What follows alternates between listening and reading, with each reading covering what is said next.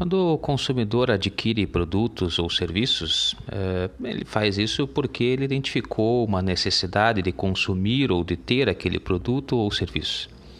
Essa percepção de demanda é, pode ter sido criado por uma boa estratégia de marketing, é, pela, pelo seu fabricante, pela sua empresa que disponibiliza esse produto ou serviço, mas a decisão final desse consumo é do consumidor porque ele, consumidor, identificou um determinado valor para este produto, serviço ou até mesmo uma marca que ele considere como é, bacana, ideal para a sua percepção de vida. E essa percepção de valor, que é importante para, para dentro da estratégia de negócios, ela precisa ser muito bem trabalhada porque ela não pode ser empurrada goela abaixo para o consumidor, para o mercado. É, dois exemplos bem, bem fáceis, né, de que você não tem essa é, direito de trabalhar com essa dicotomia entre percepção de valor da empresa e a percepção de valor que o cliente tem deste serviço ou produto.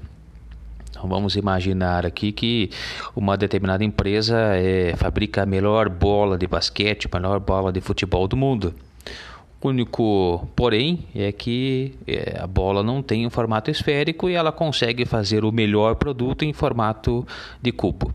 Ou seja, é praticamente inútil para a demanda que o mercado né, deseja para este produto, essa bola que é um formato esférico.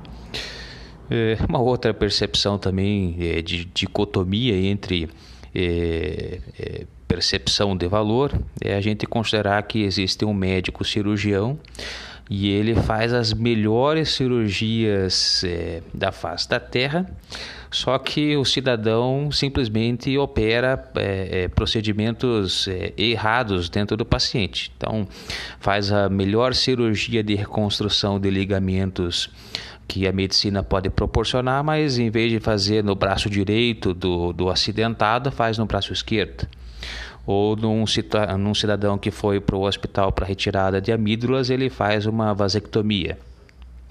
É, então, esses dois exemplos simples é, servem para mostrar que as empresas podem até trabalhar com a percepção, a criação de uma estratégia de marketing para que o cliente perceba o valor, mas a palavra final para definição de valor é do consumidor, porque é ele que é, acaba entendendo então o valor agregado em cima de uma marca, de um, de um produto ou serviço. É possível também extrapolar essa visão de percepção de valor não só para empresas, é, marcas, produtos e serviços, mas também para o profissional em si. Né?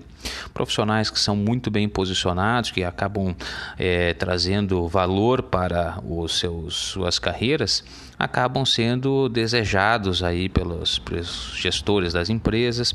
Ele acaba sendo até assediado por headhunters porque o mercado acaba percebendo que este profissional tem um diferencial e tem uma ótima relação de custo-benefício.